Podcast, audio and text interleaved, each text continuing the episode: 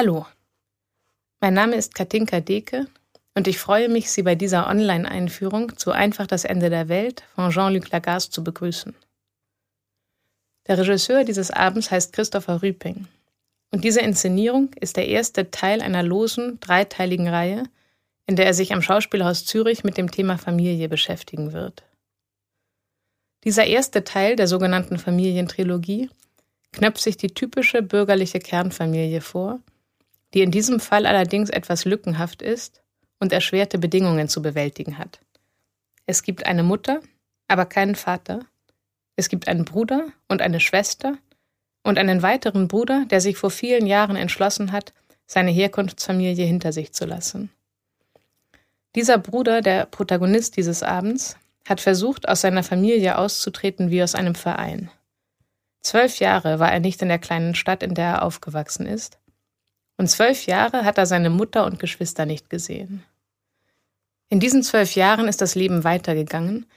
Er selbst ist zu einem erfolgreichen Künstler in einer großen Stadt geworden und seine Familie in der kleinen Stadt hat Zuwachs bekommen. Es gibt nun eine Schwägerin und zwei kleine Kinder. Die Gründe, warum der Protagonist so lange den Kontakt abgebrochen hatte, tun hier nicht zur Sache, beziehungsweise werden sich im Laufe des Abends so weit erhellen, wie solche Gründe sich eben überhaupt erhellen lassen. Dass er nun zurückkehrt, hat indes einen sehr konkreten Anlass. Denn der junge Mann, der als verlorener Sohn wieder nach Hause kommt, hat eine nicht genauer benannte schwere Krankheit und nicht mehr lange zu leben. Wie sich die sechs Figuren anhand von dieser Ausgangslage einen Weg durch die vielen familiären Fallstricke bahnen, werden Sie selbst sehen. Ich würde statt der weiteren Nacherzählung der Handlung gerne ein paar Themen herausstellen, die mit dem Umfeld und der Entstehung dieser Inszenierung zu tun haben. Denn dass dieses Familienstück ausgerechnet von Christopher Rüping und diesen sechs DarstellerInnen inszeniert ist, hat besondere Bedeutung. Erlauben Sie mir einen kurzen Umweg in die Strukturen von Stadttheatern, um zu erläutern, was ich damit meine. Das Theatersystem im deutschsprachigen Raum ist einzigartig auf der Welt. Nirgendwo sonst gibt es in jeder größeren Stadt ein Theaterhaus mit festem Ensemble. Das Ensemble ist es, was dieses System so besonders macht. Sie wissen das natürlich, denn viele von Ihnen, vermutlich sogar die allermeisten, gehen auch ins Theater, weil sie sich mit den Menschen, die auf der Bühne stehen, verbunden haben, weil sie sich berühren lassen von der besonderen Art, wie eine Darstellerin spricht oder der unvergleichlichen Aura eines Tänzers und weil sie über die Jahre eine Beziehung zu diesen Menschen aufgebaut haben. Ein deutschsprachiges Stadttheater ist, was es ist, weil es ein Darstellerinnenensemble hat, das über Jahre hinweg konstant auf den Bühnen zu sehen ist und sich mit einem Publikum und einer Stadt verbinden kann. Das ist in Zürich nicht anders. Anders aber ist am Schauspielhaus die Art, wie die Regisseurinnen in die Arbeit eingebunden sind. Und da diese Art große Auswirkungen darauf hat, was auf den Bühnen zu sehen ist und wie Sie sich mit dem Schauspielhaus verbinden können, würde ich Ihnen auch das gerne kurz erläutern. So wie jedes deutschsprachige Stadttheater ein festes Ensemble hat, gibt es nur in Ausnahmefällen feste RegisseurInnen. In 95 Prozent der Fälle reist eine Regisseurin zu Beginn der Proben an, im deutschsprachigen Raum meistens aus Berlin, wohnt für sechs oder acht Wochen in einer vom Theater zur Verfügung gestellten Wohnung und reist direkt am Tag nach der Premiere wieder ab. Diese besondere Struktur hat natürlich Einfluss auf die Arbeit und auf die Ästhetik, auf den Umgang miteinander und auf die Allianzen und Beziehungen, die sich an so einem Theater bilden. Zum Vergleich, in anderen Ländern der westlichen Welt mit institutionalisiertem Theatersystem gibt es mit ganz wenigen Ausnahmen keine festen Ensembles, sondern feste Kompanien. Der Unterschied zwischen Ensemble und Kompanie besteht darin, dass bei ersterem keine Regisseurin Teil der Gruppe ist, während in einer Kompanie immer auch eine Regisseurin oder ein Choreograf mit von der Partie ist. Gemeinsam mit den DarstellerInnen bilden sie eine feste Kompanie und docken sich von Zeit zu Zeit an verschiedene Theaterhäuser an, um ihre Arbeit zu zeigen oder zu entwickeln. In einem solchen Kompaniesystem ist die stabile Grundlage der künstlerischen Arbeit durch die Beziehung zwischen der Regisseurin und den DarstellerInnen gewährleistet.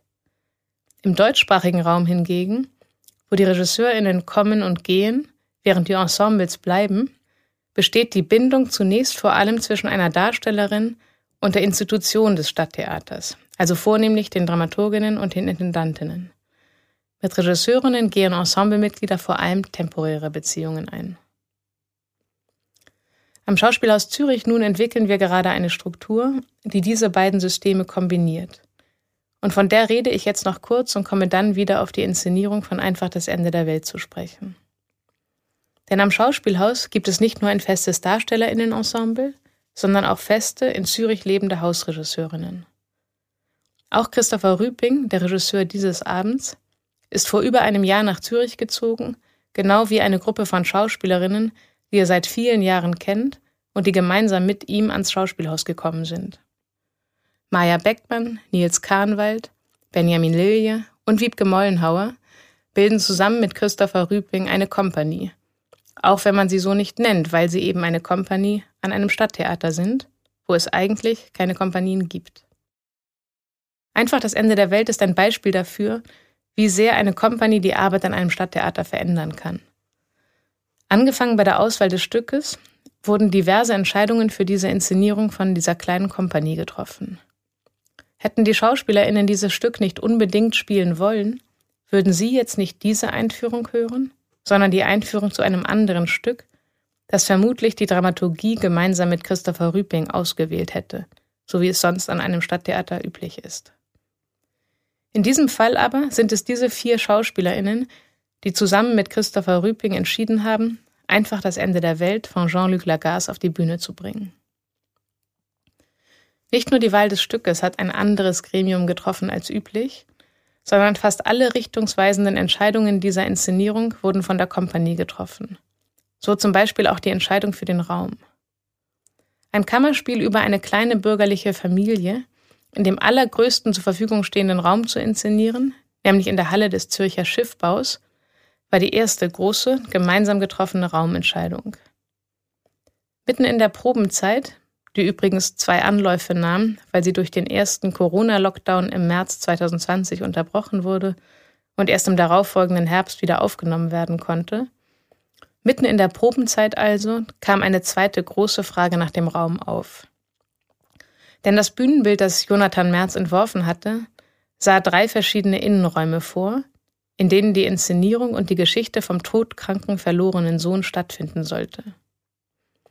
Nun wissen wir ja aber mittlerweile allzu gut, dass es in Wohnräumen nicht ganz einfach bis unmöglich ist, die durch Corona vorgegebenen Mindestabstände einzuhalten, sodass das lange vor Ausbruch der Pandemie entstandene Bühnenbild auf einmal nicht mehr den notwendigen Sicherheitsanforderungen entsprach. Die Entscheidung, das Bühnenbild daraufhin ganz wegzulassen, zumindest in dem von mehr als einem Schauspieler gestalteten zweiten Teil der Inszenierung, war ebenfalls eine Entscheidung, die auf vielen Schultern ruhte, unter anderem denen der Schauspielerinnen. Das ist auch deswegen erwähnenswert, weil natürlich vor allem die Spielerinnen die Konsequenzen dieser Entscheidung tragen müssen. Denn ganz ohne jede Wand zum Anlehnen oder einen Stuhl zum Hinsetzen oder ähnliches bleibt den Spielerinnen wirklich gar nichts anderes übrig, als sich vollständig auf ihre Kolleginnen und sich selbst zu verlassen. Denn es gibt nichts, was Halt bieten könnte, als die Menschen auf der Bühne. Genau das hat die Entscheidung für einen leeren Bühnenraum, deren Anlass zunächst Corona und die notwendigen Abstände waren, dann zu einer vornehmlich künstlerischen Entscheidung gemacht, die sich unabhängig von irgendwelchen Sicherheitsmaßnahmen richtig anfühlte. Es hätte durchaus Lösungen gegeben, in den drei Innenräumen von Jonathan Merz auch unter Corona-Bedingungen diese Familiengeschichte zu erzählen. Aber auf einmal drängte sich der große leere Raum als einzig richtige Entscheidung auf. Auch wenn diese Inszenierung das Schicksal einer bestimmten Familie unter die Lupe nimmt und sich ihren spezifischen Erinnerungen und individuellen Verletzungen zuwendet, so wird dieses Schicksal durch die Loslösung von einem konkreten Raum, von einem konkreten Zuhause, größer und allgemeiner, als es vorher hätte der Fall werden können. Was sich bei dieser Familie in der großen leeren Halle ereignet, ist nichts Besonderes. Oder vielmehr ist es genauso besonders und einzigartig, wie jede Familie auf dieser Welt besonders und einzigartig ist, mit all dem Traurigen und all dem Schönen, was Familie ausmacht. Bei all den Worten über die Gemeinsamkeit der Entscheidungen ist wichtig, dass man die Gruppe von Künstlerinnen, die diesen Abend verantworten, zwar durchaus als Kompanie, aber keinesfalls als Kollektiv bezeichnen kann. Christopher Rüping ist nach wie vor der Regisseur, der mit seinem Namen für die Inszenierung einsteht. Jonathan Merz hat die Verantwortung für das Bühnenbild übernommen, genauso wie Lene Schwind für die Kostüme und wie alle sechs DarstellerInnen jeden Abend alleine das Gelingen der jeweiligen Vorstellung verantworten. Gemeinsame Entscheidungen müssen nicht automatisch demokratisch und mit Mehrheiten entschieden werden, sondern können Kompetenzen berücksichtigen und dementsprechend Aufgaben verteilen. Wie das genau geht mit der Entscheidungsfindung, wer jeweils einbezogen wird und wer nicht, wer schließlich das Go gibt und wer seinen oder ihren Widerstand fahren lässt und wie sich trotz aller Meinungsverschiedenheiten nach etwas Gemeinsamen anfühlt und auch nach außen so auftreten kann, müssen indes nicht nur Theaterkompanien in mühsamen und kleinen Schritten lernen, sondern natürlich und vor allem Familien. Ich würde zum Abschluss gerne noch kurz auf den Autor dieses Theaterstücks Einfach das Ende der Welt eingehen. Außerhalb von Frankreich ist Jean-Luc Lagarce nicht besonders bekannt, auch wenn er dort einer der wichtigsten und meistgespielten Theaterautoren ist, dessen Texte sogar im Abitur durchgenommen werden. Lagarce ist 1995 in Paris an HIV gestorben. Fünf Jahre vor seinem Tod schrieb er einfach das Ende der Welt. In diesem Stück wie in vielen anderen hat er explizit Bereiche seines eigenen Lebens auf die Bühne gebracht, hat Teile seiner eigenen Biografie in Kunst übersetzt und vielleicht auch dadurch eine besondere Eindringlichkeit erreicht. Auch Jean-Luc Lagarce ist wie der Protagonist dieser Inszenierung von Christopher Rübling mit einer Kamera zu seinen Eltern in die Kleinstadt gefahren und hat sie gefilmt und zum Teil seines Videojournals gemacht.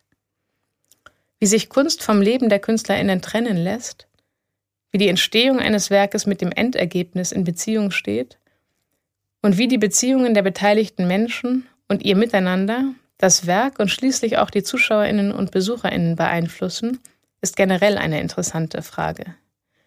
In Hinblick auf diese Inszenierung würde ich sagen, dass sich nur durch das große Vertrauen der Beteiligten zueinander und die Verantwortung, die jeder bereit war zu übernehmen, zu einem Abend geworden ist, der selten einfühlsam und klug das Drama Familie erlebbar macht.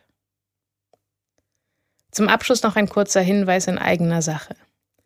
Da wir zwar schon wissen, was der dritte Teil der Familientrilogie sein wird, aber noch auf der Suche nach einem Stoff für den zweiten Teil sind, wir freuen uns über Anregungen. Dramaturgie at schauspielhaus.ch